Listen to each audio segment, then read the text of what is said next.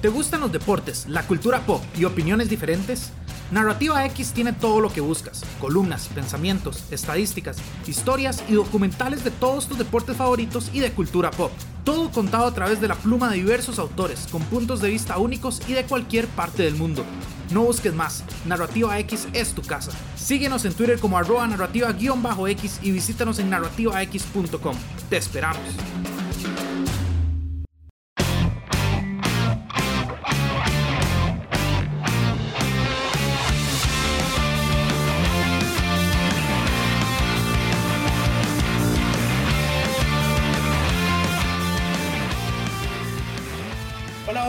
Bienvenidos a un episodio más de los Rookies. Aquí volvemos a cerrar lo que es nuestra temporada de Power Rank, nuestra temporada de los top 10, a menos que se nos ocurra una categoría especial que, que no podemos descartar. Pero bueno, por el momento, en teoría, al menos en lo que son skill positions, esta es. No, hombre, pero, pero suave, suave, suave, Bruno, todavía nos falta línea ofensiva, nos falta este, linebackers.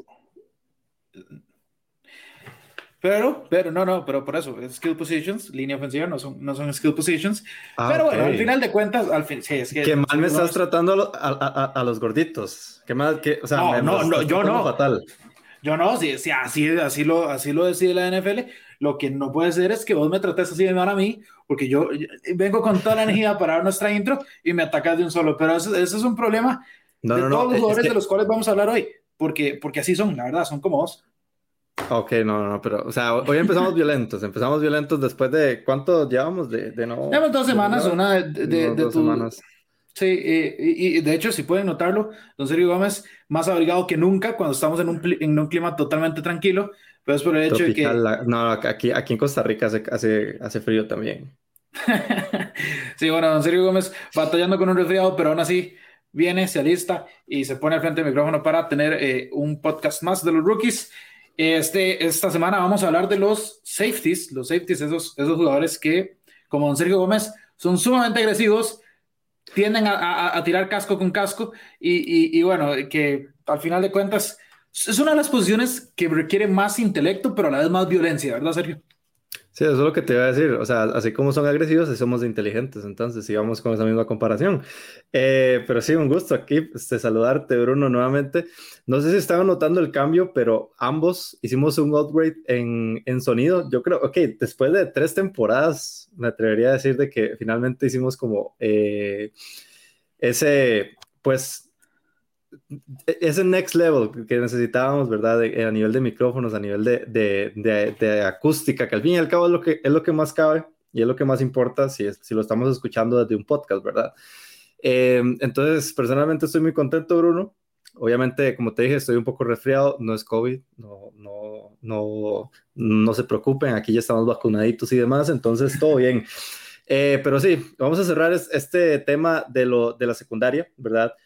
Particularmente, como le decía a Bruno y también se los digo a ustedes también, me costó mucho hacer este, este Power Ranking porque es cierto que sí existen, eh, pues, nombres contados, ¿verdad? Dentro de esta posición que realmente sobresalgan en la NFL, principalmente porque, y, me atrevería a decir, y me corregís, Bruno, que, que, hablamos más de los cornerbacks antes de los safeties, ¿verdad?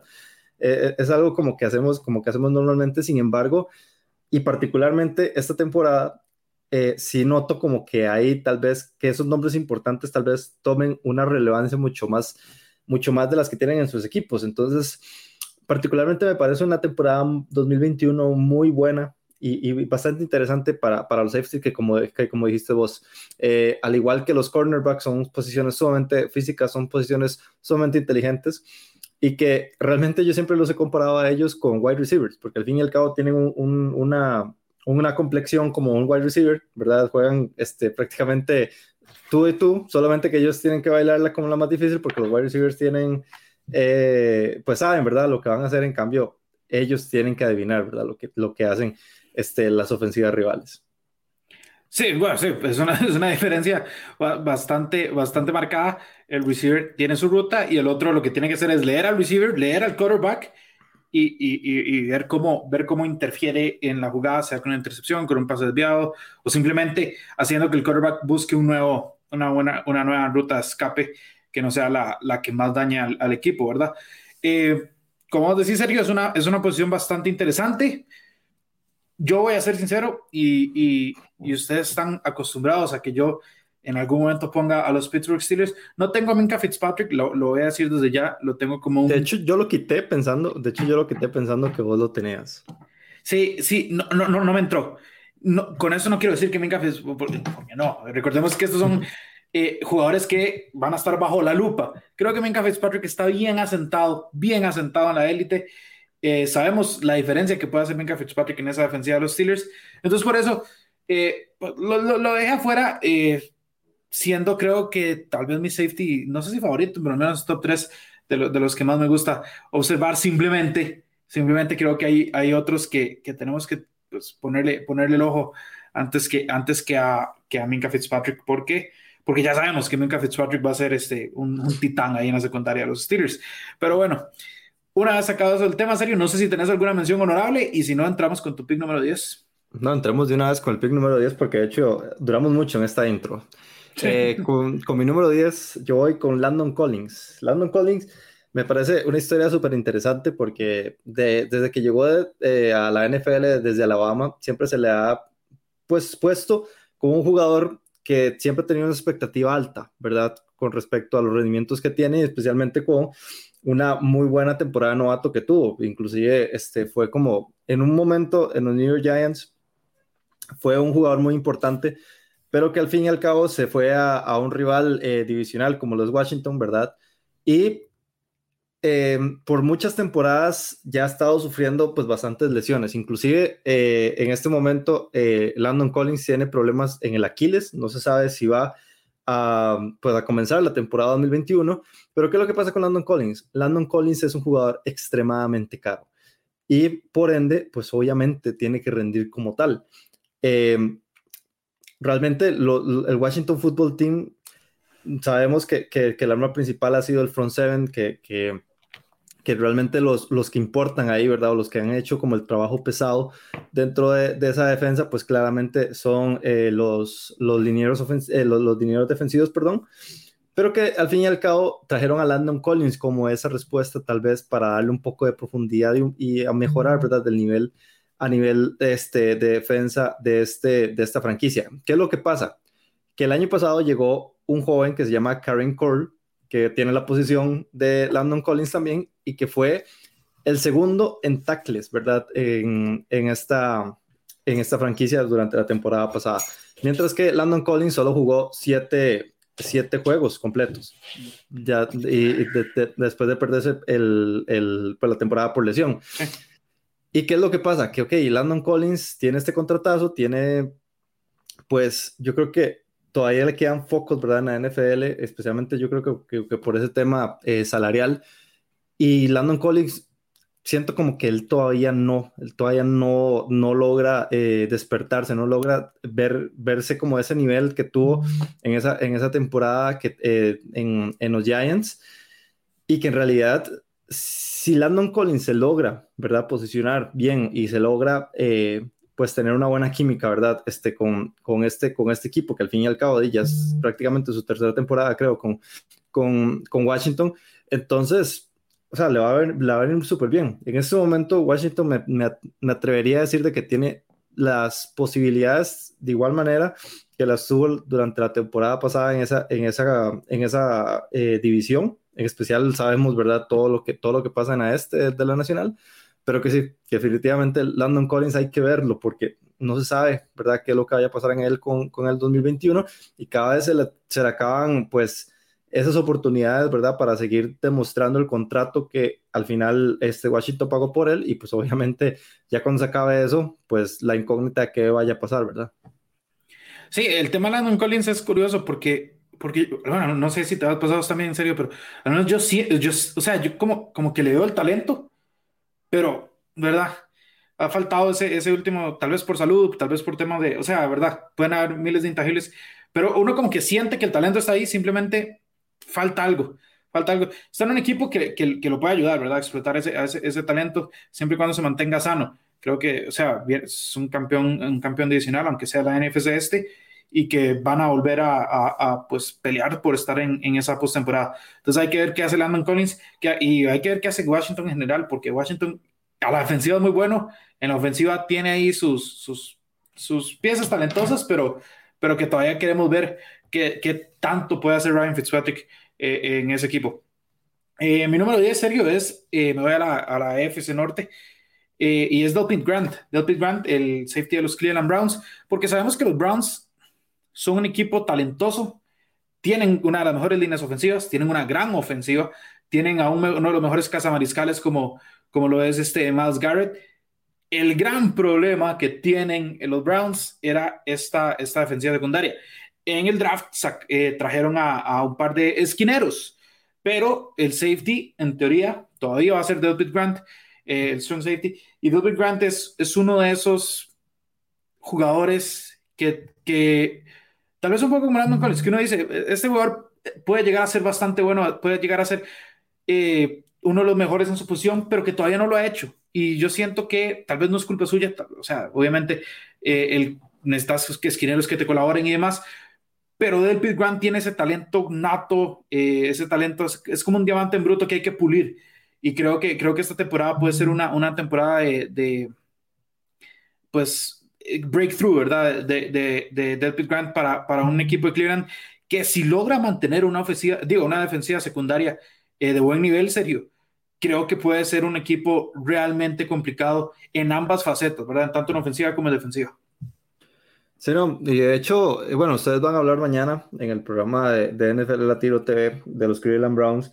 Y a mí me llama mucho la atención ese, ese, esa llegada de, de John Johnson también, ¿verdad? Este, el, el, otro que va a acompañar a este, a este jugador. Y, y, es que, ok, hablemos de los, hablemos de los Cleveland Browns y, y verdaderamente del gran equipo que tienen. O sea, yo, o sea, si, si vos me, si vos me preguntás sobre los equipos que están como mejor armados a nivel, pues, cada una de las posiciones eh, de talento, ¿verdad? O sea, yo te digo Cleveland Browns y los Arizona Cardinals. Eh, porque realmente o sea, los veo como en esa línea, en esa línea, obviamente por, por, los, Arizona Cardinals yo, yo, siento que obviamente a nivel de talento pues sí tienen un poquito más, ¿verdad? Pero que de igual manera, este, eso no significa que, que los Cleveland Browns no vayan a dar pelea esta temporada. Verdaderamente yo quiero ver qué es lo que pasa con los Cleveland Browns, especialmente ya en la segunda temporada de Kevin Stefanski, ya un equipo más consolidado, con muchísima mejor química, ¿verdad? Que ya no se tiene que trabajar desde cero, entonces ahora habrá que ver cómo, se, cómo evoluciona, ¿verdad? Eso va a ser un tema muy interesante y pues obviamente este tipo de jugadores, pues obviamente le dan ese upgrade que necesita especialmente eh, la defensa en este, en este caso eh, de los Cleveland Browns. Eh, yo para mi número 9 voy con Justin Simmons. Justin Simmons, el nuevo, eh, bueno, no, el nuevo no, pero sí el, el, nuevo tag de franquicia de los, de los Denver Broncos para, para esta temporada. ¿Y por qué pongo a Justin Simmons? Y es que eh, siento que, que los movimientos que ha hecho Denver han sido interesantes, han sido interesantes y han sido interesantes en, un, en, un, buen factor. Yo creo como que eh, en este momento los Denver Broncos tienen una ofensiva que siento que les puede carburar, que inclusive tienen una, un, plan B, ¿verdad? En el caso de, que Drew Lock no funcione durante la temporada. Verdaderamente yo siempre he sido pro de, de Teddy Bridgewater, inclusive en, en los Carolina Panthers. Pues se, se desenvolvió bien. lo hizo bien, sí. Sí, sí, o sea, no, no, no, lo hizo mal y realmente en los equipos que ha estado, con excepción de los Jets, eh, lo, ha hecho, lo ha hecho pues bastante bien bueno, no bastante bien, pero o sea. E, es, un, es un buen mariscal. No es nada espectacular, pero es un buen mariscal. No toma muchos riesgos. Sí, sí, y además de que, o sea, siento que es, una, es un muy buen plan B. Es un buen plan B cuando necesitas que el equipo no, este, pues obviamente carbure, ¿verdad? A nivel, a nivel ofensivo. Y en este caso, pues obviamente Justin Simmons y esa, y esa defensa, ¿verdad? Que ya va a llegar en este caso Bradley Chopin, obviamente después de, la lesión, y obviamente lo más importante, Von Miller, ¿verdad? Entonces, eh, sabemos que esta, este equipo se ha, caracterizado principalmente por la defensa, ¿verdad? Que tiene, especialmente con un, con un entrenador como Big Fangio, que es totalmente defensivo. Entonces, este, pues obviamente, no digo que vayan a clasificar a playoffs, realmente el clasificar a playoffs en, en AFC Oeste es algo sumamente complicado pero que si veo una mejora, una mejora en los Denver Broncos, pero que también va a estar eh, muy pendiente de también lo que en este caso este, la, la secundaria de los Denver Broncos. Sí, Justin Simmons creo que es uno de los mejores de la liga, ¿verdad? Si, si hablamos, si hablamos de, de safeties, tienes que, tienes que ponerlo ahí en el, en el, top 5. Eh, creo, que, creo que está en una situación, eh, ¿cómo lo podemos decir? Estar en la AFC oeste para un safety debe ser una pesadilla, viejo. Que tenés que, tenés que lidiar con Patrick Mahomes dos veces, tenés que lidiar con una ofensiva bastante alegre tirando bombas como la de las Vegas Raiders y para peores, en el, en el año pasado te encontrás con un Justin Herbert que, eh, pues que también te va a tirar pues, bazucas eh, down, downfield, ¿verdad? Entonces, tener a un jugador como Justin Simmons para los Broncos tiene que ser algo vital, tiene que ser algo crucial y eh, es parte importante. O sea, estás hablando de seis partidos de temporada regular contra rivales, rivales divisionales que van, a, que van a buscar literal quemarte. Entonces, tener un, un, safety como Justin Simmons es como ese seguro de que, bueno, por más que traten y pueden que lo logren, obviamente, son, ofensivas muy dinámicas, pero tenés a uno de los mejores de la posición, al menos para contrarrestar hasta cierto grado lo que puedan hacer los, los otros equipos. Creo que es importantísimo para un equipo como Denver, además, cuya ofensiva es como un signo de pregunta debido a los, a los mariscales, tener a un Justin Simmons. Sí, y, sí, y especialmente, bueno, con las, nuevas, con las nuevas noticias que salieron, que ahora más bien Melvin Gordon está peligrando su, su puesto de, de, corredor titular, ¿verdad? O sea, después de toda esa noticia y demás, yo lo único que me pregunto es por qué dejaron ir a, a, a Philip Lindsay. O sea, realmente yo, yo veía como un buen, un buen, este, un buen dúo ahí, pero bueno. Vamos a ver, eh, parece que, que, el novato Javante Williams eh, va va a tomar esa, esa, esa, gran cantidad de carries. Viene con buena promesa, Javante Williams, pero bueno, de promesa a, realidad en la NFL hay un camino larguísimo. Eh, mi número 9, Don Sergio Gómez, es uno de mis safeties favoritos y quiero ser muy claro con esto. Es uno de los safeties más infravalorados de esta liga. Es uno de los safeties que es, es un completo playmaker y por alguna razón la gente como que nunca lo menciona, la gente nada más le pasa por encima, la gente ah, ok, ahí está. O sea, yo no, entiendo, realmente no entiendo porque este tipo es un game changer y lo ha mostrado varias veces. Estoy hablando de Daniel Sorensen de los Kansas City Chiefs. Y yo sé, yo sé que Tyron Matthew es la gran estrella y que está ahí a la par, pero lo que hace Daniel Sorensen semanalmente, este tipo es un animal, es un animal. O sea, yo de verdad necesito que le ponga más reflectores a Daniel Sorensen porque, porque es un safety completísimo no sé si te recordás aquel partido eh, hace dos años contra los Houston Texans en la postemporada, donde empieza 24-0 abajo, y después Bill O'Brien decide jugárselo en una cuarta eh, y cuatro, ¿verdad? ¿Quién paró? ¿Quién paró esa jugada? Daniel Sorensen. El año anterior, cuando los Kansas, City Chiefs están en partidos cerrados, dos veces Daniel Sorensen vino con intercepciones a una mano para cerrar los partidos.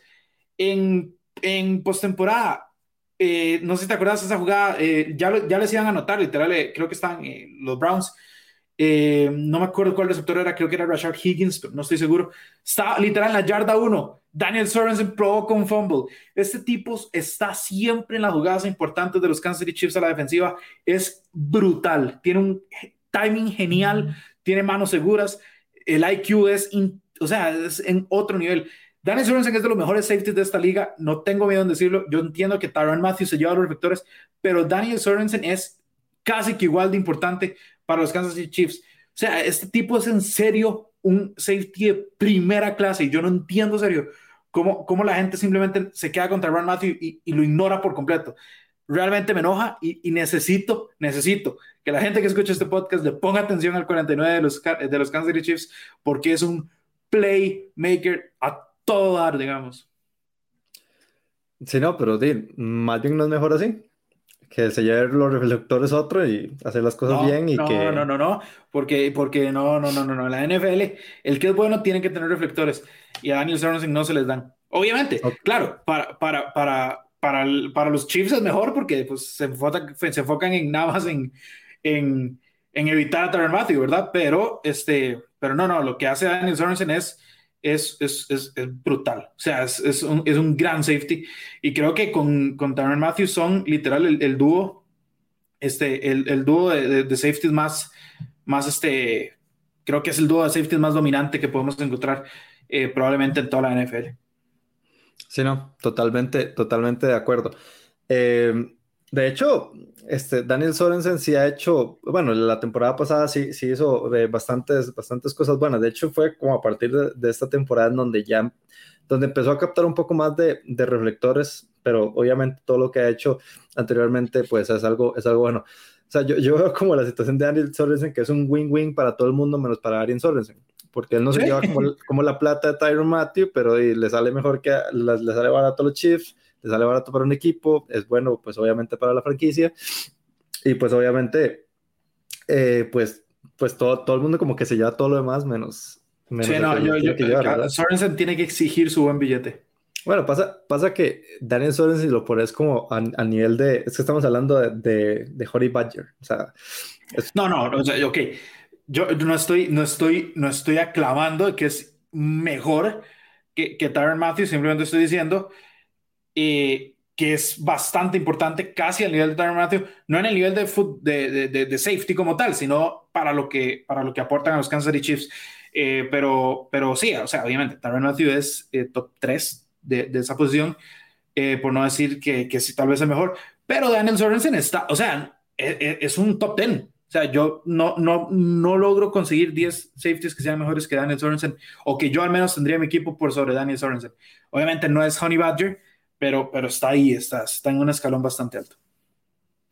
Sí, no. Eh, bueno, de, de hecho, te, te, voy a reconocer algo, y es que a partir de tus comentarios, porque estos comentarios vienen desde el año pasado, o sea, es, sí. esta no es la primera vez que lo, que lo decís y sos, y sos total y, fer, y ferviente seguidor de, de Sorensen que vos me has hecho convencerme de que Sorensen es bueno y es muy bueno. Entonces hay que, hay que seguir viéndolo.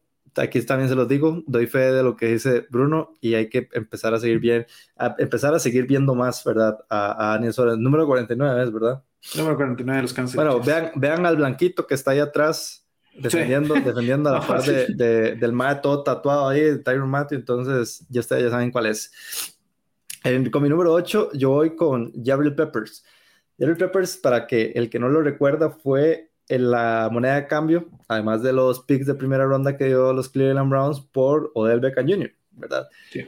Y uno de los equipos en donde mejor han funcionado la, la, pareja de los safeties, y me atrevería a decir que dos de los mejores safeties de toda la liga a nivel de rendimiento con sus equipos, as, bueno, si lo ponemos aquí como en, en, en el, la temporada 2020, perdón, tiene que ser definitivamente Logan Ryan y Jabril Peppers. Los dos fueron eh, jugadores muy buenos a lo, largo, a lo largo de la temporada y que realmente cargaron con el equipo, cargaron con esa defensa, a pesar de que pues obviamente no, no era eh, la gran cosa, pero que fueron de los jugadores a nivel estadístico más importantes de, todo, de, toda, este, de toda la temporada ¿verdad? En, en Nueva York. Eh, ¿Por qué pongo a Jerry Peppers aquí? Y es porque, ok, ya, ya hemos visto un Jerry Peppers con bastantes temporadas ya en la liga. Ya, si no me equivoco, va a entrar a su sexta temporada, creo que es, en, en, la, en la NFL. Y pues ahora, y pues obviamente ya, hemos, ya vemos a un Jerry Peppers totalmente veterano, a un Jerry Peppers en donde ya él eh, pues se puede, digamos, consolidar como uno de esos, de esos mejores eh, safeties de toda la liga ¿Y qué es lo que pasa también? ¿Y por qué inclusive puse a Jabril Pepper sobre, sobre Landon Collins a pesar de que los dos juegan en la misma división? Entonces, eh, yo en los, en los, New York Giants, yo un equipo realmente que tiene posibilidades de pelear esa, esa división más allá de los, de los Washington, eh, del Washington Football Team. Y también lo puse eh, este, sobre Landon Collins también porque yo sí veo más responsabilidad tal vez en lo que haga Jabril Peppers y en el desempeño que vaya a tener eh, este, en la temporada, más allá del que tenga Landon Collins. Entonces, eh, te voy a decir, Bruno, eh, Jabril Peppers es uno de los jugadores desde que estaba en Cleveland, de los que más me ha emocionado. Eh, es uno de los que personalmente tengo ahí, de los que más me gustan en esta posición. Y que, y que si tiene una temporada tan buena como la que tuvo en el 2020, pues yo sí creo que las cosas pueden salir bastante bien en, en, en Nueva York, ¿verdad? Sí, recordemos de hecho que, que al final de la temporada eh, los Giants eh, terminan siendo una de las mejores defensas pues en, en, ese último tramo, ¿verdad? En ese último mes. tanto que estuvieron incluso peleando por entrar a postemporada, eh, mucho en parte a lo que hacía eh, la unidad defensiva de Joe Judge. Eh, mi número 8, Sergio, es Kevin Byard. Y Kevin Byard lo pongo no precisamente por cosas buenas. Vos mencionaste Logan Ryan. Cuando Logan Ryan se va a los Tennessee Titans, esa secundaria se va hacia abajo. O sea, o sea se desmoronó. Listo, hasta ahí llegaron. Y a Kevin Byard lo expusieron bastante, a Malcolm Butler lo expusieron bastante, a todos esos que estaban ahí, eh, pues se, se, vieron mal, se vieron bastante mal. Eh, Kevin Byard todavía sigue en los Tennessee Titans. Kevin Byard todavía va a ser el safety titular de los, eh, de los Tennessee Titans. De, hecho, fue, fue, el, fue, el, que se quedó de toda la limpia que hicieron. Sí, fue, fue, fue el sobreviviente. Y, y, al final de cuentas, este, estamos a un punto donde los Tennessee Titans tienen una de las mejores ofensivas de la NFL y añadieron a Julio Jones. Lo único que tienen que hacer, lo único que tienen que hacer literalmente es poder mantener o al menos ser algo no tan vulnerables en la defensiva como para poder este, llegar y, y, pues aspirar a algo realmente serio. Porque si no, eh, pues los Colts probablemente, los Colts probablemente tengan este, eh, pues la, la ventaja en, en, en, lo que es la FC Sur. Pero este, si, si, si la, o sea, si, Kevin Byard y en general la secundaria de los Tennessee Titans es mínimamente, mínimamente decente, creo que los Titans son el mejor equipo. Tal vez, tal vez no el mejor equipo, tienen esa química, o sea, eh, no sé, la ofensiva va a estar ahí, la ofensiva te va a poner 28 puntos o más eh, casi que en cada partido. Y, y pues, si, si la defensiva es, o sea, es, es la mitad de lo que fue en aquel 2019, es, es, una, es una defensiva que te va a permitir ganar, este, ganar, ganar partidos. Partidos importantes, hablo, porque Tennessee le va a ganar a los equipos que no, no, no compitan por postemporada a punta de poder ofensivo. Pero, evidentemente, cuando, cuando enfrentes a los Bills, a los Colts, a los Chiefs, a los Browns y demás, eh, ya en, en la AFC, pues este, ahí, es, ahí es donde Kevin Byard y la defensiva de los Titans tiene que no ser un, una zona de, vuelo libre, libre, ¿verdad? O sea, tiene que, tiene que, el mariscal, el oponente tiene que saber que hay una presencia ahí y, y, y pues respetarla, porque es que no lo respetaban para nada. Eh, sí, no, obviamente, este, y, y, y, y, más, como, como lo dijiste, yo creo como que en este punto el tener una buena secundaria, en, en este caso en los Tennessee Titans, va a ser de suma importancia, en especial con las nuevas piezas que han traído, ¿verdad? En, eh, especialmente en ofensiva, ¿verdad? Este, este equipo, eh, hombre por hombre, yo creo que es de las ofensivas más explosivas que hay en la NFL en este momento y habrá que ver qué es lo que pasa en el 2021, pero definitivamente es algo interesante y lo que hay que ver es en, en esa defensa, ¿verdad? De los, de los Tennessee Titans ya cuando entremos en la, en la temporada 2021. Eh, bueno, yo para mi número 7, yo voy a hablar de uno de mis, de mis safeties personalmente favoritos y que lamentablemente no es tan bueno como tu safety favorito, Bruno, con, con Sorensen, porque yo voy a hablar de Jonathan Abram, del, del safety de las Vegas Raiders.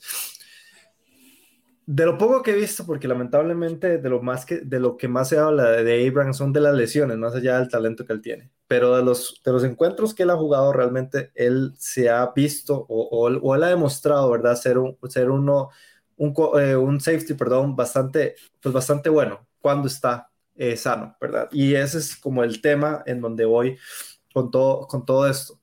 Yo siento como que las Vegas Raiders cada vez necesitan más a, Jonathan Abrams. Yo siento como que las Vegas Raiders han hecho tantos intentos a nivel de draft, tantos intentos a nivel de agencia libre de traer una, una, una defensa buena y que simplemente no les da. O sea, no, no, no, no son, este, pues, competentes, ¿verdad? O, o, bastante, o por lo menos decentes, ¿verdad? En esa posición. O sea, estamos hablando de la séptima peor, peor defensa por... Eh, por, por aire de toda la liga. Entonces, ¿qué eso, este, ¿qué, a, qué nos lleva eso? A un, a un equipo que realmente le cuesta, le cuesta eh, el, ataque, el ataque aéreo y vaya el ataque aéreo que tenemos en, en AFC Oeste, ¿verdad? Que es bastante, es bastante, eh, pues, potente, ¿verdad?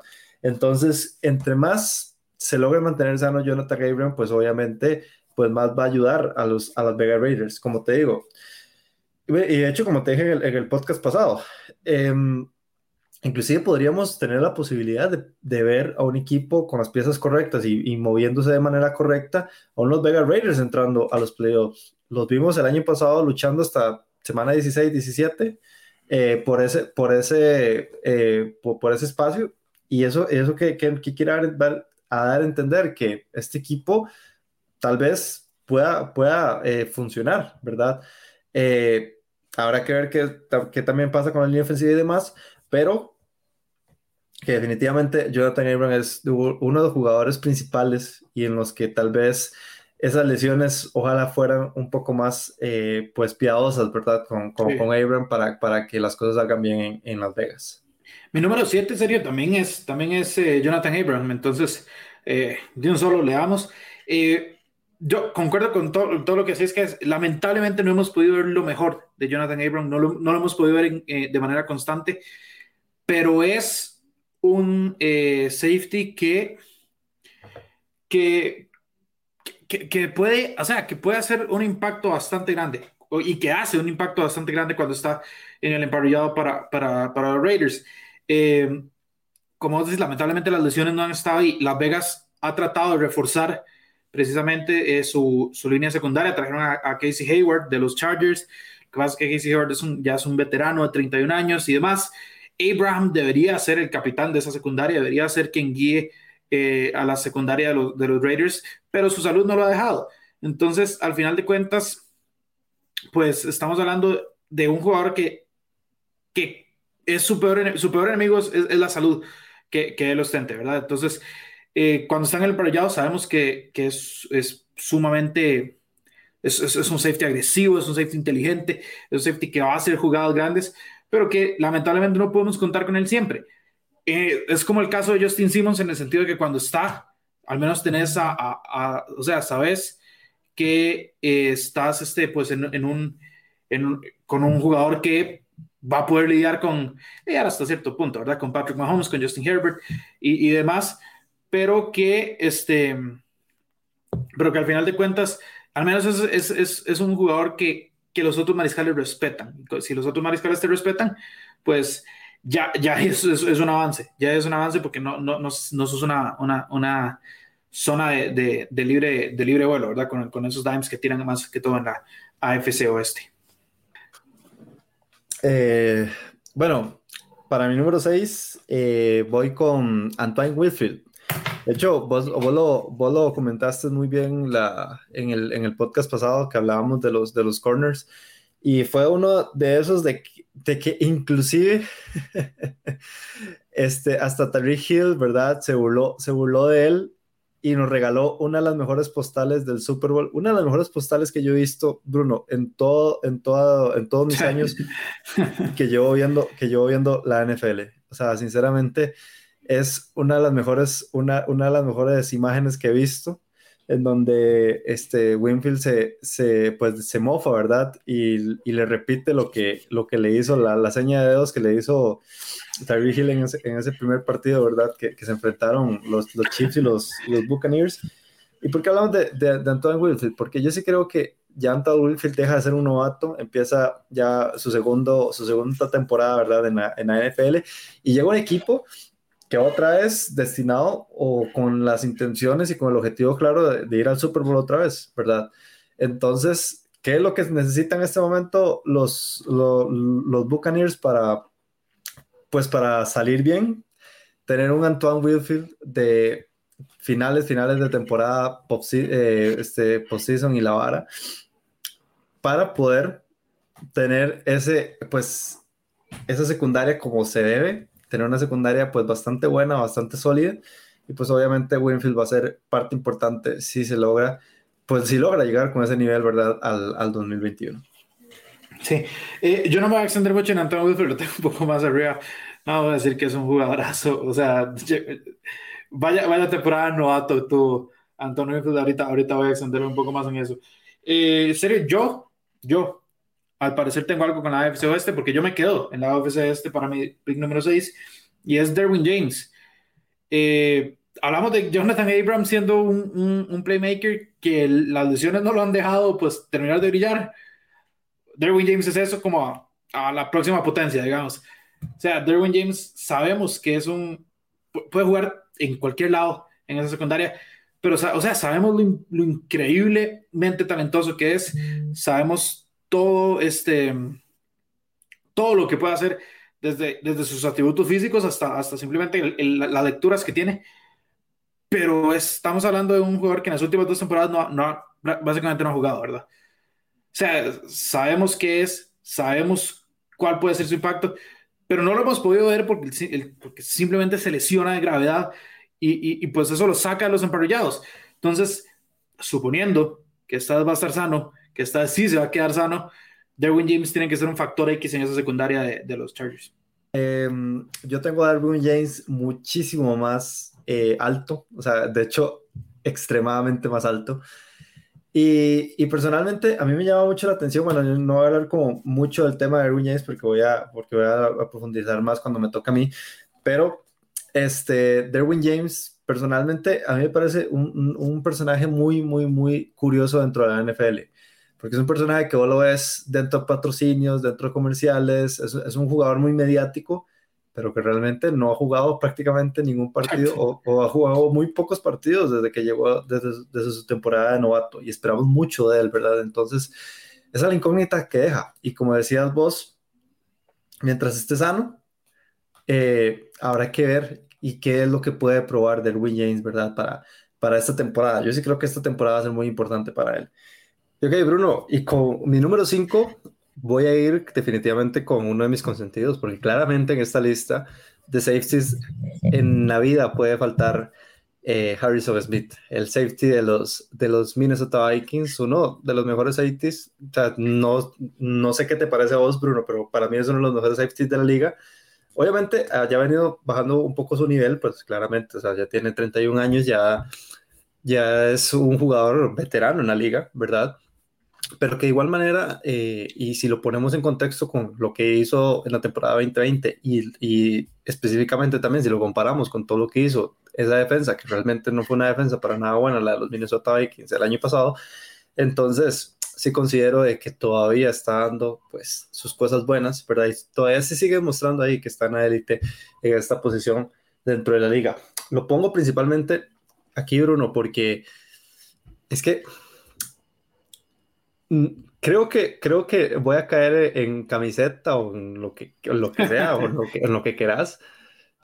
Pero es que, digamos, particularmente este año y con todo pues, lo, que está, lo que está ocurriendo con Aaron Rodgers, con los Packers y, y, y demás, y ante, y ante la incertidumbre de lo que vamos a ver con Chicago, realmente yo sí veo muy buenas posibilidades de Minnesota de ganar la conferencia, eh, de ganar la división, pues y de poder, de poder ir a playoffs. Claramente está pues toda esa incógnita de qué va a pasar con Kirk Cousins, qué va a pasar con, con todo, lo que, todo lo que han hecho nuevo en la, en la, en la defensa, que han sido como bastantes nombres que han llegado, pero que particularmente este año Harrison Smith puede ser muy importante, puede ser muy importante porque recordemos de que él es uno de los líderes innatos de esta, de esta defensa por muchos años ya, y que todavía sigue ahí. O sea, o sea, yo no veo a un Harrison Smith acabado, no veo a un Harrison Smith este, que ya es uno, uno del montón, todavía puede dar y todavía siento que tiene un par de temporadas ahí. Entonces, por eso es mi número 5, porque, o sea, si Harrison Smith comanda bien esa secundaria, que fue uno que fue, me parece, el mayor problema de Minnesota en la defensa el año pasado, entonces, em, sí, podrían, sí podrían haber muy buenos resultados eh, en este 2021. Eh, sí, serio. De hecho, mi número 5 también es Harrison Smith. Este, yo, yo tengo unas razones un poco más distintas a las tuyas. entiendo que vos hablas con camiseta. Con, sí, con menos camiseta, te voy a decir, con menos amor. Con, mucho amor a Harrison Smith. entonces, digamos, aquí estamos escuchando, aquí estamos escuchando las dos versiones. Entonces, ahí, ahí, ustedes se pueden quedar en la versión camiseta o la versión objetiva de, de, de, de don Bruno Milano. Sí, yo nada más voy a decir algo. Eh, mi versión viene mi, versión es más, es más, este, ¿cómo puedo decirlo? Mi, versión es más defendida por, por otra gente, incluido eh, todo el equipo que hace, que hace Madden, porque eh, su rating bajó bastante en comparación de un Madden al otro.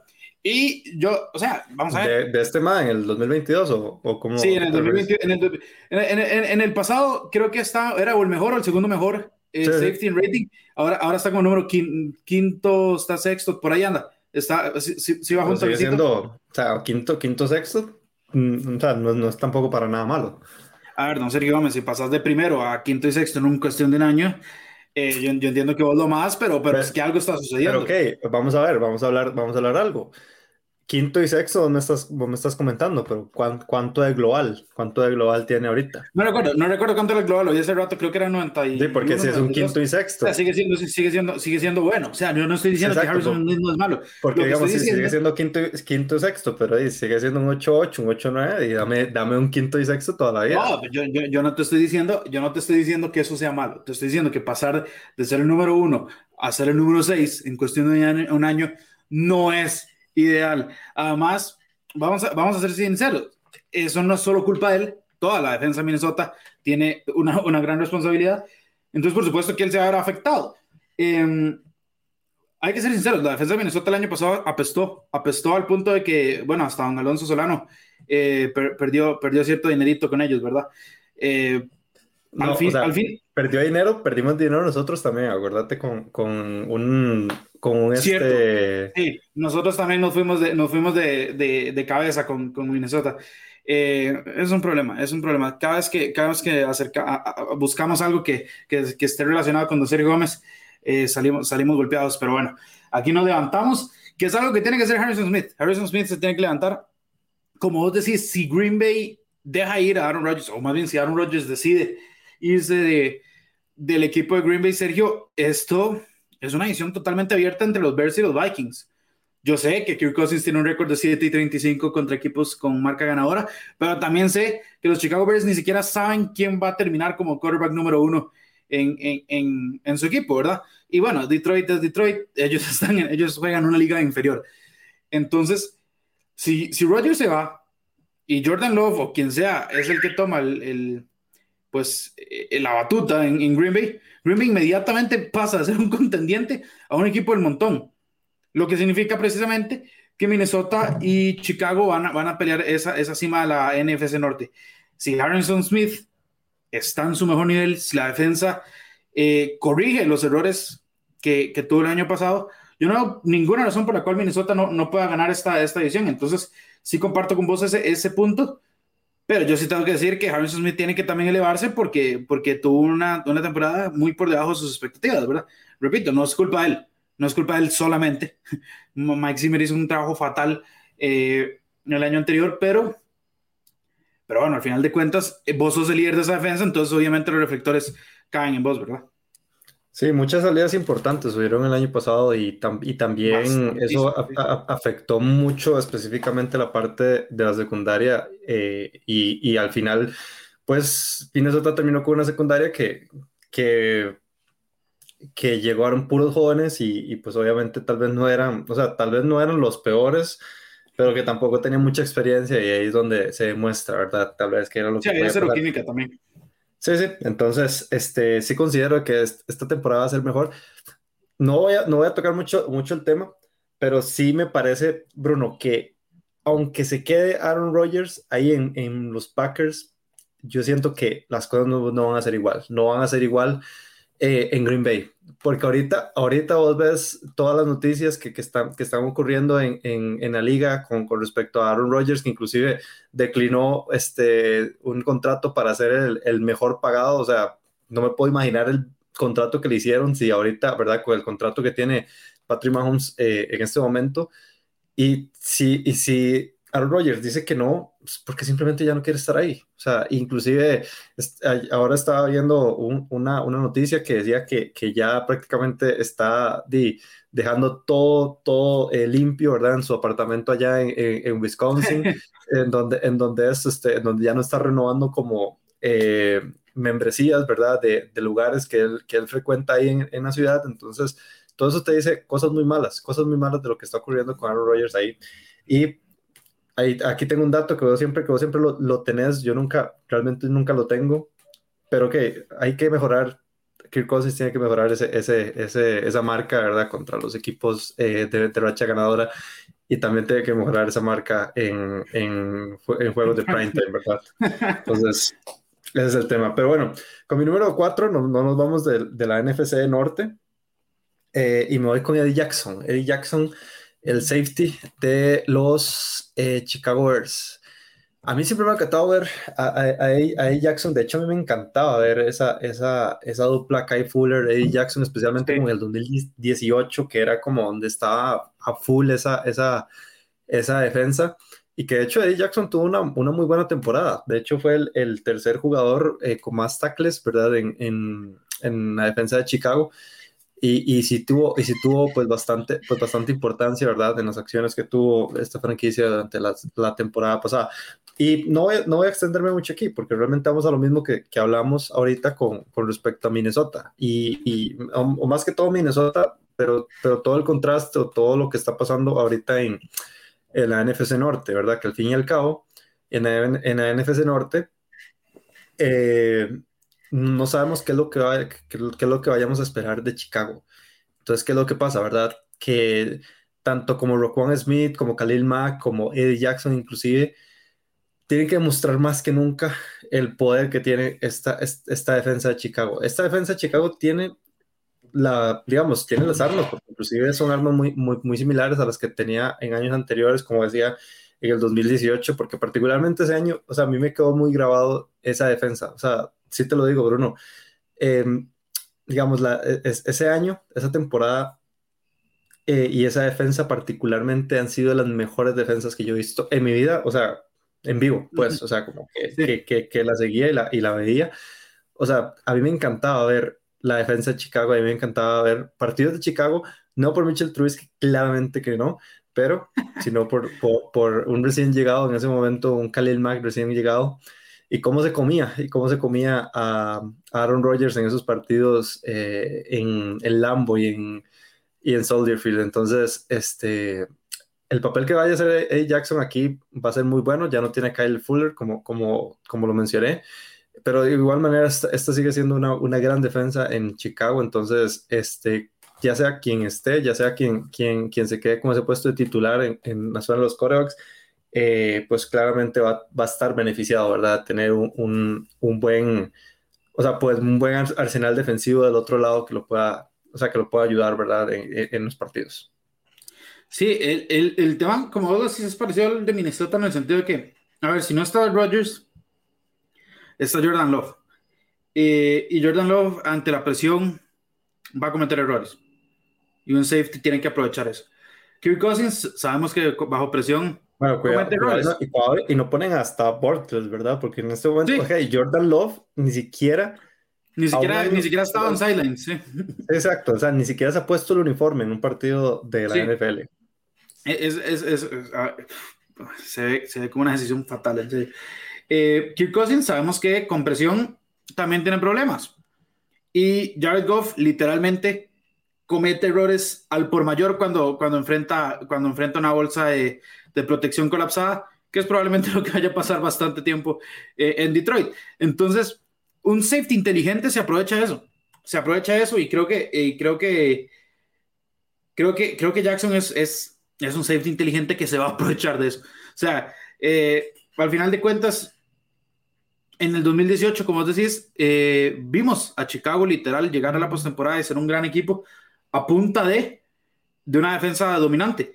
Y creo que pueden perfectamente volver a hacerlo con la diferencia de que ahora van a tener una ofensiva al menos competente, diría yo, si, si, es, que, si es que Andy Alton o Justin Fields eh, logran, logran rendir eh, lo, lo, que se espera, ¿verdad? Entonces, creo que Chicago incluso está en mejor posición que Minnesota para ganar la NFC Norte si, si, Rogers, si Rogers se va. Sí, bueno, es que como te digo, yo tengo, o sea, yo para tomar una, una opinión así, la verdad, Bruno, yo sí tengo que esperar a, a qué lo que ocurre en la temporada. O sea, a, ahorita yo particularmente, y, y, y, sin, y dejando de lado la camiseta y el corazón y todo, yo sí veo por encima un poquito a, a Minnesota. ¿Por qué? Por el simple hecho de que ya Minnesota es un equipo ya probado, que inclusive Justin Jefferson, que fue la nueva, que fue la nueva adquisición al, al lado ofensivo, ya, es un, ya, es, ya está o sea, ya es su segundo año, ya, ya sabe, ¿verdad? Lo, lo que es estar en, en, en, la franquicia y pues se han dado movimientos interesantes en la defensa, ¿me entiendes? O sea, se ha armado otra vez un equipo que, que se ve que puede o que tiene el talento suficiente para poder pelear y llegar a los playoffs en comparación o en diferencia a unos Chicago Bears que pues bien, o sea, estamos con todo el hype de, de, de Justin Fields y demás, pero, pero es que ni siquiera sabemos si, si va a ser titular en, en el año, ¿me entiendes? O sea, si, si al final... Sí, sí, bueno, sí, pero, muy probable, no sabemos, ¿verdad? O sea, al fin y al cabo todos son suposiciones, aunque, aunque la realidad nos, nos diga que posiblemente hay unas altas posibilidades de que termine ahí, ¿me entiendes? Eh, pero sí, una vez que este, este equipo carbure y, y Chicago, digamos, empiece a, a tener victorias o, o, empiece a tener una mala temporada, cualquiera de los dos, ahí es donde yo voy a, voy a hacer este, una, una opinión al respecto. Pero personalmente, por, ese, por, ese, por esa razón, o sea, yéndose a, a, a lo que vemos en este momento, así como, como números claros en teoría, yo sí pongo a Minnesota por encima de. No se, quiere, no, no, no, se quiere mojar, don Sergio Gómez, ese es el problema. Eh, no, no, quiere, no, quiere, o sea, quiere esperar tres meses dentro de la temporada para, para poder decir. Para después. No, sé, yo, yo, confío más, yo confío más en la defensa de Chicago que en la ofensiva de Minnesota. Por dos razones, Sergio. Uno, okay. eh, Kirk Cousins. Y dos, eh, viejo, Dalvin Cook no, no, no, no juega una temporada entera. Y eso es un problema. ¿Verdad? Entonces, creo que confío un poco más en lo que es la defensiva de Chicago que en la ofensiva de Minnesota. Por supuesto, si Alvin Cook se mantiene sano, eh, eh, es otra historia, pero, pero nunca, nunca lo ha hecho. Entonces, por ese lado, yo me, yo me inclino más por, por Chicago. No, no, ya, ya, fuera, ya fuera de broma. Entiendo el por qué. Podría decirte también por Minnesota. Sí, sin embargo, sí, sí, no sé. Eh, voy, voy a darle un poquito más de. Viejo, además, bueno, estamos hablando de que es un coach en, en la silla caliente, ¿verdad? Este, eh, Nagy, entonces supongo yo que va, que va a implementar ciertos cambios que, que no ha hecho, pero bueno, eh, Sergio, con mi número 4, eh, ya vos lo hablaste y, y yo, a ver, eh, durante la temporada pasada, Sergio, lo mencionábamos como, como un kamikaze, ¿verdad? Como el, como el, el jugador ese que, que le vale poco nada si su vida se acaba eh, en, literal en cada snap. Y hablo de Antoine Winfield. Antoine Winfield es, es, fue un safety novato para los Tampa Bay Buccaneers. Eh, que, que, bueno, primero nos dio un montón de memes eh, por sus expresiones faciales y demás, pero segundo, simplemente como que tu mirada va atraída al tipo por el, porque, porque no tiene, o sea, no tiene cuidado de la vida humana. Y no estoy hablando de que es un jugador sucio, no tiene cuidado del mismo. O sea, él, él, él va a matar o morir en todas las jugadas eh, no olvida, como lo vimos en el Super Bowl, ¿verdad? Recordemos en, en semana 12, si no me equivoco, que los Chiefs eh, le ganan a, lo, a, lo, a los Buccaneers. Eh, que bueno, Tyreek Hill le hace el signo de, de, de la paz a, a Antonio Winfield y después Winfield en pleno, en pleno Super Bowl, literal se le pone en la cara a Hill y se la, y se la devuelve muerto de risa. Eh, a ver, el, el, el, tipo, el tipo puede ser una superestrella en potencia. Obviamente, eh, el que sea tan kamikaze a veces es malo porque un, un, un quarterback inteligente te va a quemar, ¿verdad? Un quarterback, bueno, como Mahomes lo hizo en ese partido, como, como un Rodgers lo puede hacer si, si, si logran tener tiempo, eh, pues obviamente en la bolsa de protección. Te puede quemar porque, porque el tipo es, es, puro ímpetu y es puro impulso. Pero es, un, pero es un safety con mucha proyección, es un safety que, que, que deja la vida. Y a, a, mí me encanta ese tipo de jugadores, Sergio eh, que van, que van a, a, a, matar o morir, ¿verdad? Porque es, es, es como, eh, creo que el resto del equipo además se, se contagia de, de, de, de, ese tipo de actitud. Y Antonio Winfield es, este, es, es así, es, es, la expresión eh, andante de lo que es ser un kamikaze en la NFL. Entonces yo, yo creo que hay que verlo porque además creo que, o sea, a ver, Tampa es un equipo que trajo los 22 titulares de vuelta. Es un no pasa. Y bueno, y a Antonio no, no, Brown y a Leonard Fournette, ¿verdad? Entonces, es un equipo que vamos a tener que ver, además de que viene Brady otra vez, después de una operación de rodilla, eh, etcétera, etcétera, etcétera. Pero la gran mejoría que tuvo la secundaria de Tampa Bay en la postemporada es algo que realmente dio, eh, hay que resaltar por el hecho de que en la temporada regular los quemaron a más no poder, ¿verdad? O sea, fueron una de las secundarias más, más lastimadas en, en, en la temporada regular y por alguna, no sé qué pasó, no sé qué les dio Brady, no sé qué les dio Bruce Arians, no sé qué les dio Todd Bowles, pero, pero, pero, en, pero en la postemporada esta, esta secundaria era impenetrable, ¿verdad? Mucho de ello fue, fue por Antonio Winfield, entonces estoy, estoy ansioso por ver qué, qué, trae, qué trae Tampa en general, pero por supuesto Antonio Winfield para, para el puesto de safety. Sí, no, bueno, yo ya no voy, a, no voy a tocar mucho al respecto, yo ya conversé eh, lo, lo Antonio Winfield, pero sí, el problema, eh, okay, el problema de ser tan kamikaze en, en, una liga como la NFL es que es un arma de doble filo, porque el problema es que, por un lado, tenés un jugador explosivo, un jugador que, que, hasta, te da stickers, que hasta te da stickers de WhatsApp, pero que, pero que es, este, que normalmente esos jugadores no duran mucho, ¿verdad? Porque entre más kamikaze seas y entre más viejo te hagas, entre más veterano te hagas, menos vas a durar, ¿verdad? Entonces, este, habrá que ver, ¿verdad? Cómo envejece la carrera de Antoine Winfield cómo envejece la carrera de Antoine Wilson, especialmente ya post Brady, ¿verdad? Porque, ok, este, este, este muchacho, porque yo sé que él tiene 43 años y, y yo estoy 100% seguro que él se siente más joven que yo y que Bruno juntos a, a, los 22 y 20, a los 23 y 24 años, bueno, casi 24 años, que, que ya casi cumplís vos, ya casi... No, en serio, vamos poniendo, poniendo años en mi cédula todavía. Eh yo, entiendo que estoy golpeado, vos, serio, pero... Vos sos de las personas, vos sos de las personas que hasta el, bueno, en este caso, para los que no sepan, Bruno cumple el 24 de julio, entonces, el, o sea, el 23, hasta el 23 de, jun, de, de, julio a las, a las 11.59, hasta ahí tenés 23 años. ¿o? Yo, tengo 23 años, sí, por supuesto, claro. Okay, okay, o sea, okay, no, no, no. Además, vamos a ser muy claros, eh, yo me siento 80 desde que cumplí los 18, entonces... Eh, pues es un tema ya más subjetivo, lo de la edad.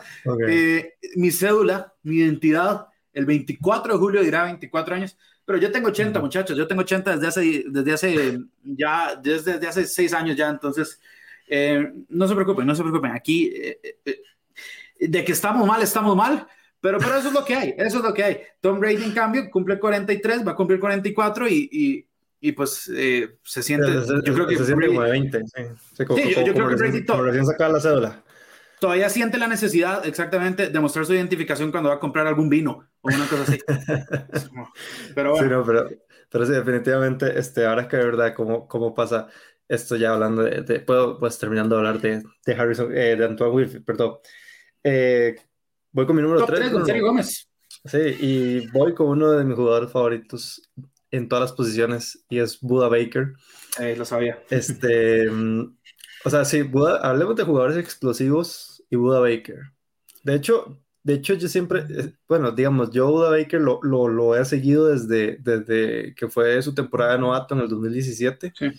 Este, de hecho, hasta me acuerdo que, que fue una segunda ronda y demás. O sea, sí, sí fue un, un, un jugador que desde el primer momento yo dije, sí. wow, este jugador tiene, tiene un, un, o sea, tiene un futuro en esta liga, ¿verdad? Y definitivamente eso, eso es lo que tía, ha, terminado, ¿verdad? Dos veces All Pro y demás. Eh, y, y, ok, no, no voy a hacer, o sea, no voy a, no voy a, a, a rondar mucho con respecto a, a Buda Baker, porque es que hemos hablado hasta la saciedad de, de, de los Arizona Cardinals y, y, hemos hablado de lo imponente que se ve este equipo para el 2021. En especial ahorita, ¿verdad? O sea, con, con la última noticia de, de, que Cam, de que Cam Akers se va a perder el toda la temporada por, las, por los benditos Storms ACLs. O sea, ni siquiera, ante, o sea, Bruno, ni siquiera han empezado lo, los campamentos de, de verano y ya, y ya, estamos teniendo este tipo de lesiones. Muy mal, muy mal. Es una desgracia, es, total, sí, es totalmente una desgracia. Es, es, totalmente una desgracia, pero, o sea, eso sí va a alterar un poco, ¿verdad? El orden de uno de los rivales directos, ¿verdad? Los Arizona Cardinals como son los Ángeles Rams. Entonces, eh, ya en resumen, o sea, Buda Baker es, me atrevería a decir, el segundo o el primero eh, en la posición en este momento. Así como, así wow. como terminó la, el, el, 2020. Eh, de hecho, o sea, sinceramente te digo, personalmente, y aquí sí me voy a mojar, personalmente, yo inclusive lo pongo hasta un poquitico por encima, porque me parece un poco más completo que, que Jalen Ramsey, que para mí Jalen Ramsey es mi número uno. Bueno, y... y, y bueno, Jalen Ramsey no, es, no es esquinero, ¿verdad? Pero... Ah, disculpa. Sí, pero, pero uh, Jalen Ramsey y Xavier Howard son, son más esquineros, sí. eh, ¿verdad? Baker, Baker, Baker es, es un... ¿Usted es serio que Baker sí. mide 1.78? ¿Sí? Eh, eh, o sea, yo, yo lo veía. Son más alto, son más alto vos. Bueno, sí, pero este tipo me, parte en dos, ¿verdad? bueno, sí, de hecho, de hecho, ok, ya, ya podemos entender cómo se ve, cómo se veía Buda Baker ahí detrás de, de Iker Metcalf, hay un gorila de... Ah, Metcalf es mucho más alto que yo, yo estoy como en la mitad, pero, pero no, yo no me le meto, es que lo que, lo que, lo que te voy a decir es que Buda Baker, o sea, yo no lo veo, no es como que lo vea alto, pero no, no lo veía tan, tan, tan pequeño, en el sentido de que cada vez que yo veo a Buda Baker acercarse a alguien, yo sé que la otra persona es la que va a perder. no, no Buda Baker, ¿verdad? O sea, la potencia que tiene este tipo es, es increíble. Sí, no, no, no, y, sí, digamos, y, y, inclusive lo hemos visto, o sea, y lo, y lo vemos durante todo, durante todo el 2020, o sea, es un jugador muy explosivo, pero es que a diferencia de Antoine, Wilfield, de, de, Antoine Wilfield, perdón, Buda Baker yo sí siento como que él utiliza un poco más la cabeza, o sea, es, es explosivo Sin, dejar de, sin dejar de ser inteligente. Y, o sea, y como te digo, y, ya retomando el tema, o sea, eh, resumidamente, o sea, Buda Baker es uno de esos pilares en la defensa que no puede fallar esta temporada en, en los Arizona Cardinals. Así de sencillo. O sea, ahí vas a tener a J.J. Watt, a Charles Jones arriba y Buda Baker va a ser ahí eh, el bastión que van a tener atrás. Em, entonces, este, pues claramente ahorita con todo el arsenal que tienen los Arizona Cardinals es playoffs o nada, inclusive playoffs y largo o nada. Eh, pero sí, definitivamente Buda Baker tiene que estar ahí y no puede fallar, pero ok, o sea, los, presentes dicen que no va a fallar él. O sea, que si falla algo el equipo, el, si falla algo el equipo no va a fallar él. Él, no es el que va a fallar. Hay, hay, un problema que yo tengo y es que si vos ves los highlights de la temporada pasada, hay dos jugadas. Una, la, por, la, la intercepción de Buda Baker de 90 yardas, pero se aplaude a DK Metcalf, no a, no a Buda Baker, ¿verdad? Que, a ver, obviamente hay que aplaudir a, a, a DK, pero pero viejo, o sea, fue la intercepción más larga de la temporada, 90 yardas, o sea, igual, igual. Eh, y la otra es un farm que George Kittle le hace y lo, y lo deja ahí, pues, eh, eh, en, la lona, pero, pero, viejo, a ver, o sea, es, que él esté en esos dos highlights, digamos, en su contra, no significa, ¿verdad? Que, que eso sea lo usual. Buda Baker es un animal. pero bueno, yo, yo lo tengo un poquito más arriba. mi número 3 serio es Jamal Adams, Big Press, por supuesto. Eh, ¿Sigue siendo un consentido tuyo o no? Sí, sí, sí, sí, sí, a mí, a mí, Jamal Adams. A ver, es, una diva, pero, pero me sigue cayendo bien. Hay, hay ciertas divas que me caen bien. Aaron Rodgers me cae bien.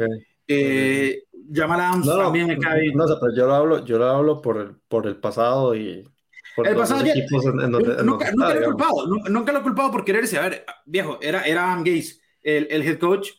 Eh, el, más bien la, la cosa era quién se quería quedar, ¿verdad? Pero entonces, no, no culpo a Jamal Adams. Por supuesto, fue líder de capturas de los Seattle Seahawks con 9.5.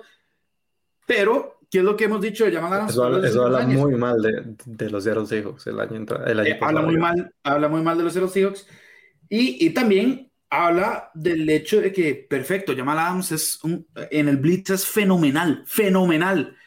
Pero viejo, te quemaron feo te quemaron feo. Y no, y no, y no era que te quemaba, eh, pues no sé, Tom Brady, eh, no era que te quemaban ellos, sé que te quemaba Cam Newton. Y si Cam Newton te quema, y si Cam Newton te quema, es. Hay que, hay que valorar, hay que valorar. Ajá, es que te quemaba Jared Goff. O sea, no. No por el hecho de que sea genial en el blitz, significa que. O sea, sos un safety. Literal, la posición en español se llama profundo. Tenés que cuidar la profundidad del, del, del campo y no, no, pueden, no, pueden, no pueden quemarte de esa manera. Yo entiendo que la defensa de Seattle del año pasado fue absolutamente atroz, especialmente en la primera parte de la temporada, pero al final de cuentas, o sea, yo, me parece perfecto que Jamal Adams siga, siga presionando a Mike pero tiene que saber que su prioridad es eh, no permitir pasos completos. Quedarse atrás, Exactamente. Entonces, eh, yo tengo que verlo. Tengo, eh, Seattle lo tengo. Yo no soy muy fanático de lo que está pasando en Seattle, soy muy fanático de Russell Wilson, pero, pero el resto de Seattle, la verdad, eh, no, no sé, creo, creo, que, creo que no han hecho bien las cosas. A ver, tampoco es que tenían mucho espacio en el, en el tope salarial, ¿verdad? Entonces, no, es tampoco, que tampoco tenían muchos, muchos picks del draft como para poder solo. Eh, exacto, o sea, el, el, front office literal hipotecó todo, pero, mm. pero sí, no, no, no soy muy fan. Espero que Russell Wilson le vaya bien, espero que Jamal Adams le vaya bien. Seattle es un equipo que, que me gusta en el hecho de que su afición es genial también. eh, pero, pero viejos, qué, qué, difícil la ponen a veces. ¿ah? El problema es que como tienen a Russell Wilson, siguen estando ahí. pero, es, algo parecido a lo, que, a lo que ha pasado en, en los Packers, digamos. Exactamente, exactamente. Simplemente han hecho muchas cosas que uno, que uno no entiende. Eh, y Pete Carroll ha sido superado por tanto por Shanahan como por McVeigh en la, su propia edición. Entonces eso es algo que hay que, que, hay que, que hay que ver. Pero bueno, eh, don Sergio Gómez, tu número dos. Eh, mi número dos es Press Jamal Adams. Pero yo voy ah, más que todo por el, por el tema también, eh, también que, que, que, está rondando ahí en, en, en, todo, en todo Seattle, ¿verdad? Y es el tema del, pues, de la renovación del contrato de Jamal Adams, porque ya, ya, viene, ya viene la renovación del contrato. Y, y, y, es que es un tema complicado para ambos, para ambos, para ambos, pero que obviamente aquí tiene como más, como más ventaja el jugador que el equipo. Porque, ok, yo siendo una, la franquicia de Seattle, el peor error, un error garrafal es dejar ir a, a Jamal Adams. ¿Por qué? Porque diste dos primeras rondas por él. Entonces sacrificaste mucho tu futuro para poder tener un jugador que si bien, o sea, apenas, o sea, Jamal Adams este año va para 26 años, o sea, es un jugador sumamente joven, es un jugador que inclusive me parece que no ha llegado a su prime y que puede llegar a un, buen prime. Eh, y, que, y que, ok, vamos a ver, Bruno, eh, yo estoy de acuerdo que, que, que Jamal Adams em, pues es blitzeador y demás y que a veces no, o sea, a veces tiende a no quedarse allá atrás y tiende pues a dejar espacios por ende, ¿verdad? Este, eh, de lado como de los pases largos o pases medios en, en, en, digamos, según los esquemas. Pero es que a mí también me parece, Bruno, que esto también no es total y completamente culpa de Jamal Adams, sino también culpa del esquema, del esquema defensivo que están utilizando. Porque, no sé, es que en los Jets también lo hacía. O sea, es, al tipo le encanta. no, No, no, y totalmente, y totalmente de acuerdo. Pero es que inclusive vos lo veías en los Jets y vos veías que él no se salía tanto de la, de, de la zona. O sea, igual ditseaba, igual, igual este, hacía capturas. De hecho, si vos ves este, eh, de las capturas que tuvo en el 2019, el último año con los Jets, y igual 6.5 capturas, algo enorme para un profundo. Sí, sí, eh, pero, pero, ¿qué es lo que pasa? Sí, digamos, yo sí siento que la, la, culpa, pues claramente la va a tener también el jugador, pero también yo siento que es culpa de utilizar demasiado.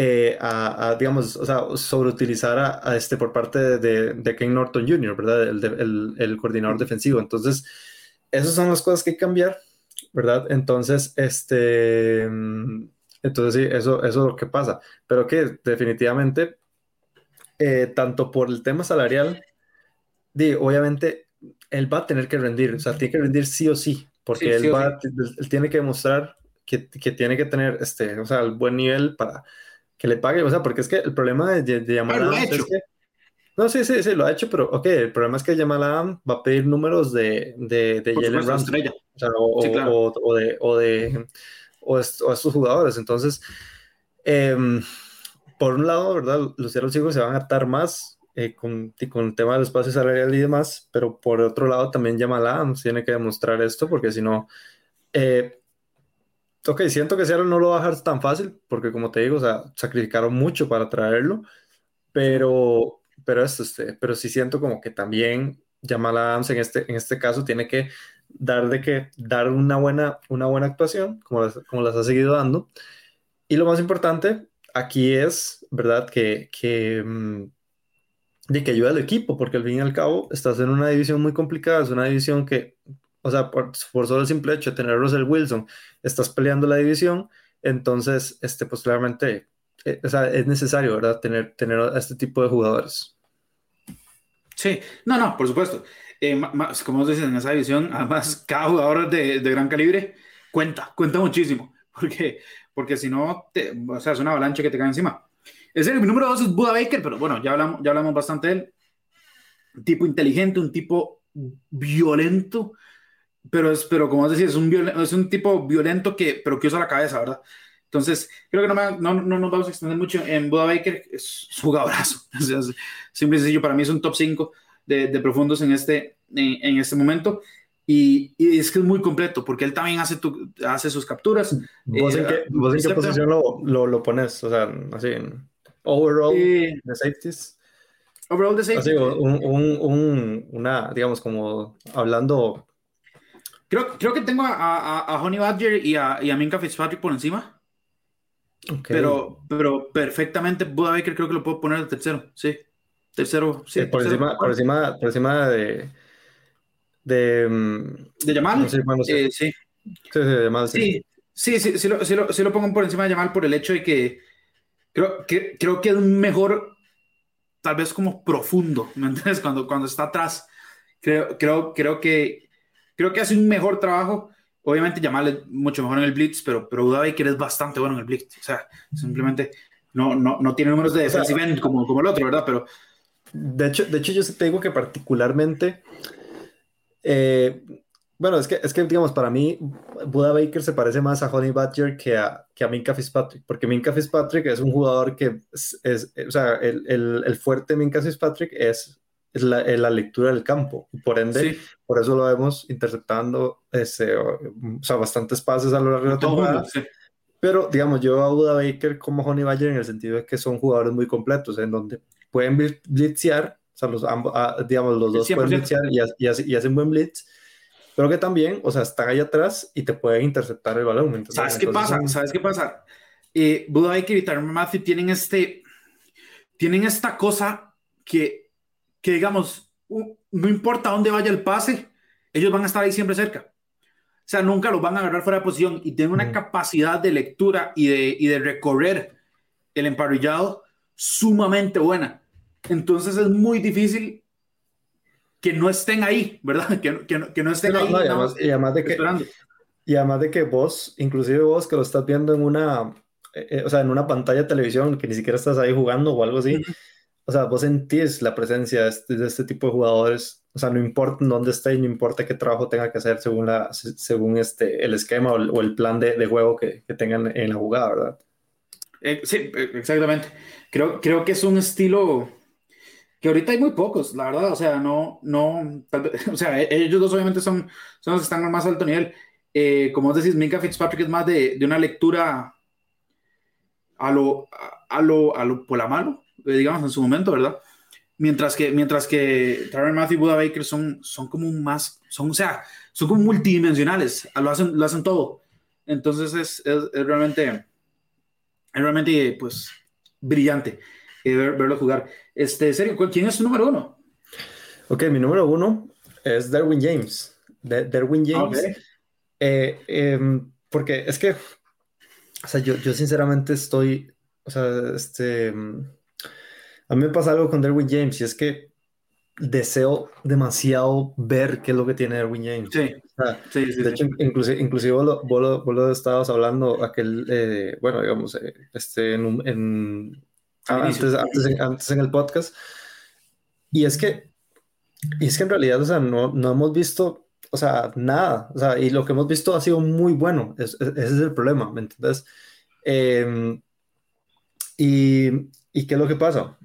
Que como, o sea, que como, te dije en, ese momento, eh, ya Erwin James, vos lo ves y tiene fuertes contratos, eh, fuertes patrocinios, ¿verdad? Contratos de patrocinios, que raramente vos lo ves y él es uno de los pilares en ofensiva, en, la defensa, aunque mm, ni siquiera juegue.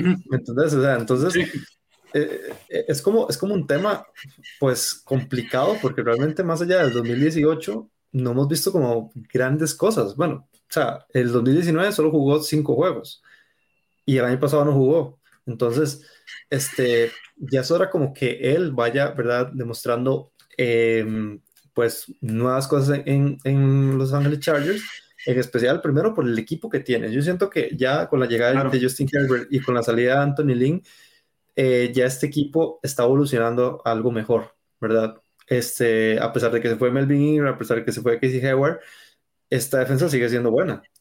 Eh, y, y, y, qué es lo que pasa, Bruno? Que también él tiene que demostrar ahorita él, o sea, él todavía sigue, él todavía sigue en contrato de, de, novato, le quedan dos años, el, año entrante es, el último año. Pero ¿qué es lo que pasa? Que digamos que si, que si ahorita él, él tiene, ¿verdad?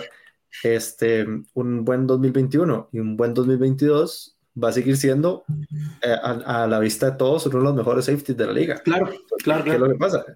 Que ahí es donde, eh, ahí es donde él va a empezar a, cobrar o, a, va a empezar a pedir un salario bastante sustancioso con respecto a, pero ¿qué es lo que pasa? Si seguimos viendo a Derwin James eh, que se sigue lesionando, si, seguimos viendo a Derwin James que, que, simplemente no, no cumple o no termina de cumplir, ¿verdad? Las expectativas de, de nadie, o sea, se le van a acabar todos esos contratos de, de, de los patrocinios, se le va a acabar la posibilidad de tener un buen, un buen contrato ya, digamos, ya cuando firme su segundo contrato. Y inclusive me atrevería a decir de que va a ser hasta complicado conseguir un... un, Eso te iba a decir, sería, este, sería, un nómada, ¿verdad? Le, le darían un contrato de un año eh, para ver si está sano y, y, eso es, es, un poco más complicado. Eh, ojalá, ojalá se mantenga sano, ¿verdad? Sí, sí, no, no, no, y, y, ya para terminar esto, Bruno, o sea, yo lo puse de número uno principalmente por eso, porque digamos, siento que el 2021 va a ser un, un año muy importante para él por, por, el, por el hecho de que, de que sí tiene que rendir específicamente en esta, en esta evolución. O sea, es que él tiene que formar parte de, esa, de esta evolución que está dando Los Ángeles Chargers y, ¿por qué no? Pensar en playoffs o pensar en, algo, en, algo, en algo más, porque realmente este equipo tiene el talento y tiene las armas para poder lograrlo. 100%. Además, recordemos que el nuevo, el nuevo head coach es este, es este Brandon Staley, que era el, el coordinador defensivo de los Rams, que fue la mejor eh, defensa del año anterior de la NFL, ¿verdad? Mm, eh, y, la secundaria de los Rams el año anterior fue brillante, o sea, brillante. Mm. Eh, entonces el hecho, el hecho de que ahora él sea el head coach le debería dar a Derwin James un, como, como, un impulso, ¿verdad? También para, para brillar más.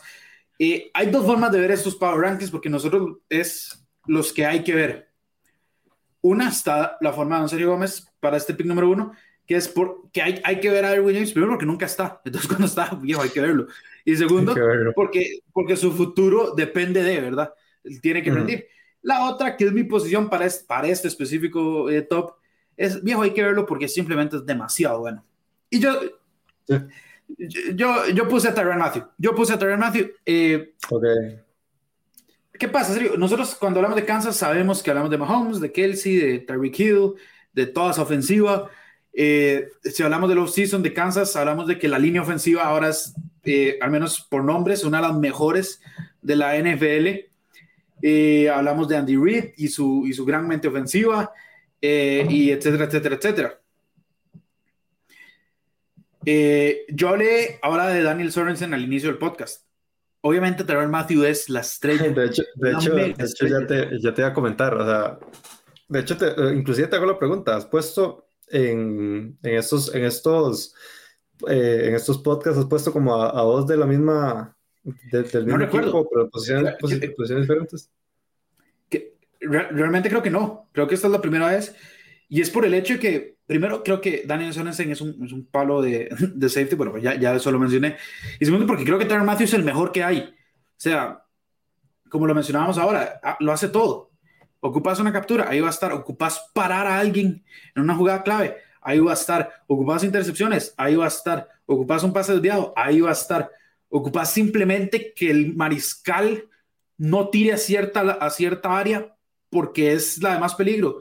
Ahí va a estar Tyron Matthew para ponerle eh, ese temor al mariscal que, que busque un plan B. Entonces, cuando tenés tantos factores, tanto talento y estás en un equipo que predomina su, popular, su popularidad se basa en su poder ofensivo. Pero después vos ves que está Tyron Matthew. Y obviamente Daniel Sorensen. Y tenés este, básicamente uno de los mejores, si no el mejor cuerpo de safeties eh, de, la, de la NFL.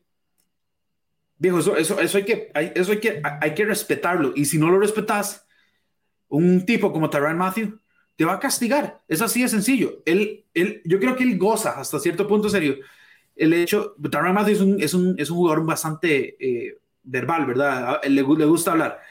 Eh, y él, yo creo que él hasta cierto punto él goza, sabiendo que a pesar de lo que él habla, el equipo siempre va a estar, ah, ok, pero la ofensiva de los Chiefs, y él no, y él no, y él no.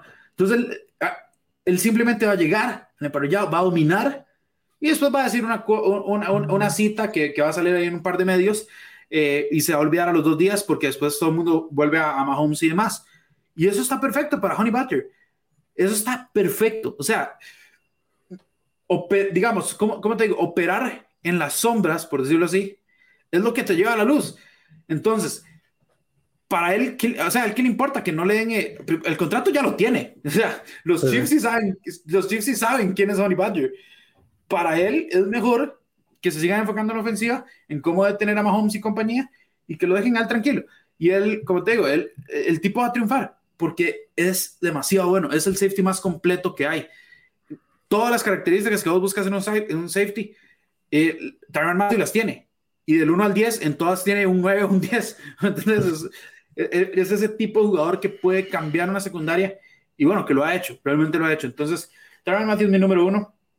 Eh, y pues sí, creo, creo, es, este, este, te voy a ser sincero, este, este podcast a mí me costó serio, no por el hecho de elegir a 10 safeties, creo que los 10 nombres, me siento cómodo con los 10 nombres que le, rankearlos, para mí fue, fue, bastante difícil. Sí, sí. Y, al final, pues dije, hecho, el, mejor, el mejor va de primero, básicamente. Bueno, no, primero, decirte que me encanta terminar un podcast eh, con, dos números, con dos números unos diferentes. Sí, ya, hemos, pegado, hemos, hemos, pegado bastantes eh, números unos y, la verdad es que a veces eso no es, eso no es tan lindo, ¿verdad? Eh, y, segundo, y, segundo, particularmente este año, de hecho yo lo dije al principio del podcast, particularmente este año Sí, porque todos estos podcasts los hacemos y con todo lo que con todo lo que ha pasado en el año en el año anterior, ¿verdad? Y particularmente para esta temporada hay bastantes buenos eh, safeties eh, que, que, se proyectan para, ¿verdad? Para, para, para esta temporada. Entonces, este, mm, eh, particularmente es lo que, es lo que me, me, me, llama mucho la atención, ¿verdad? Con, todo, con todos estos, con todos estos en, en, en las posiciones. Pero que sí, que definitivamente vamos a ver un, 2021 cargado de buenas secundarias, la verdad. Claro, claro. es importantísimo para un equipo tener buenas secundarias porque estamos en una liga de pasadores. Por supuesto. Que lo diga, que lo diga, que lo diga los Tennessee Titans y que lo digan los Las Vegas Raiders y todos esos. Pero bueno, eh, terminamos, ¿verdad? Eh, este podcast, la verdad, nos costó, nos costó bastante por un par de, de, de contratiempos. Eh, de contratiempos de internet y contratiempos de conexión, de contratiempos de luz que siempre, que siempre falla en, en, en, la casa, en la casa de Bruno. Pero ya, finalmente llegamos al final.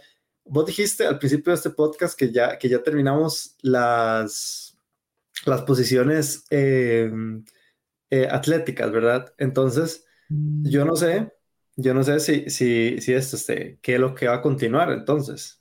Entonces, ¿nos puedes decir? No, no tengo idea, Sergio Gómez, es, es, una presión muy grande la que me pones eh, encima. pero, pero tenemos tiempo para pensarlo, tenemos tiempo para pensarlo. Vamos a traer algo, algo, algo entretenido y algo... vamos, a hablar, vamos a hablar de las líneas ofensivas, ¿qué te pasa? Sí, sí, pero, pero, pero vamos a ver, es que mejor me lo guardo para el podcast de las líneas ofensivas porque, porque, porque los gorditos me, me, me producen hablar, me producen hablar bastante. No, no, porque... nos quedan tres podcasts. Bruno, te esto. Sí. Nos queda la línea ofensiva, linebackers y el general, pues, ¿verdad? sí, el de los equipos, el de la franquicia, pues. Eh, tengo, tengo bastantes ideas. Yo tengo ya varias selecciones. Tengo varios picks para, para, para los gorditos. Entonces, vamos a hablarlos, vamos a hablarlos de, de pero, pero, pero sí. El, problema es que los gorditos se lesionan a cada rato, ¿verdad? Eso es, Sí, pero, pero sabemos lo importante que es la línea ofensiva. Pero bueno, eso lo, dejamos, eso lo dejamos para la otra, para la otra semana o para la otra ocasión. Eh, no olviden seguirnos en, en, todas las redes sociales, en arroba NFL Latino TV. Ya cada vez estamos teniendo muchísima más información de una liga que cada vez se ve más cerca, que, que inclusive ya, inclusive, ya inclusive se empieza a oler, a oler, ¿verdad? Esos primeros partidos de, de pretemporada, que particularmente Bruno, yo sí te voy a decir, o sea, para mí la pretemporada es algo que realmente no, o sea, no llama demasiado la atención ver, uno lo ve, porque uno vive, respira y come fútbol americano, pero particularmente este año, o sea, particularmente este año yo quiero ver los partidos de pretemporada. Siento que me faltaron demasiado el año pasado, entonces este, voy, a, voy a estar ahí pendiente, aunque cambien a los 22 jugadores en, el partido y todo, entonces no importa. Sí, yo creo, yo creo que estamos en un punto donde un acarreo de dos yardas me, va a hacer, me va a hacer Voy a ser muy sincero, he estado pensando hasta ver el fútbol australiano. Eh, ok, wow. Que, es, como una versión rara de la NFL, con, con, ciertas reglas extrañas. Pero, pero ya necesito, yo necesito, ya, ya necesito, necesito, necesito el del americano en mi vida. Entonces, eh, sí, yo ya, tengo, ya tengo mi countdown. Eh, no sé si vos lo tenés, eh, don Sergio Gómez, pero, pero sí, mi countdown, yo ya tengo la cuenta ah, regresiva en el celular para, para el inicio de pretemporada, ni siquiera de temporada regular, desde pretemporada. Pero bueno, pero sí, estamos, estamos, este, pues, impacientes. Yo, bueno, yo estoy impaciente para, para, para ver esta temporada. Recuerden seguirnos, como dijo don Sergio Gómez, en todas las redes sociales como NFL Latino TV, Facebook, Instagram, YouTube. Y pues eh, nos escuchamos la próxima semana.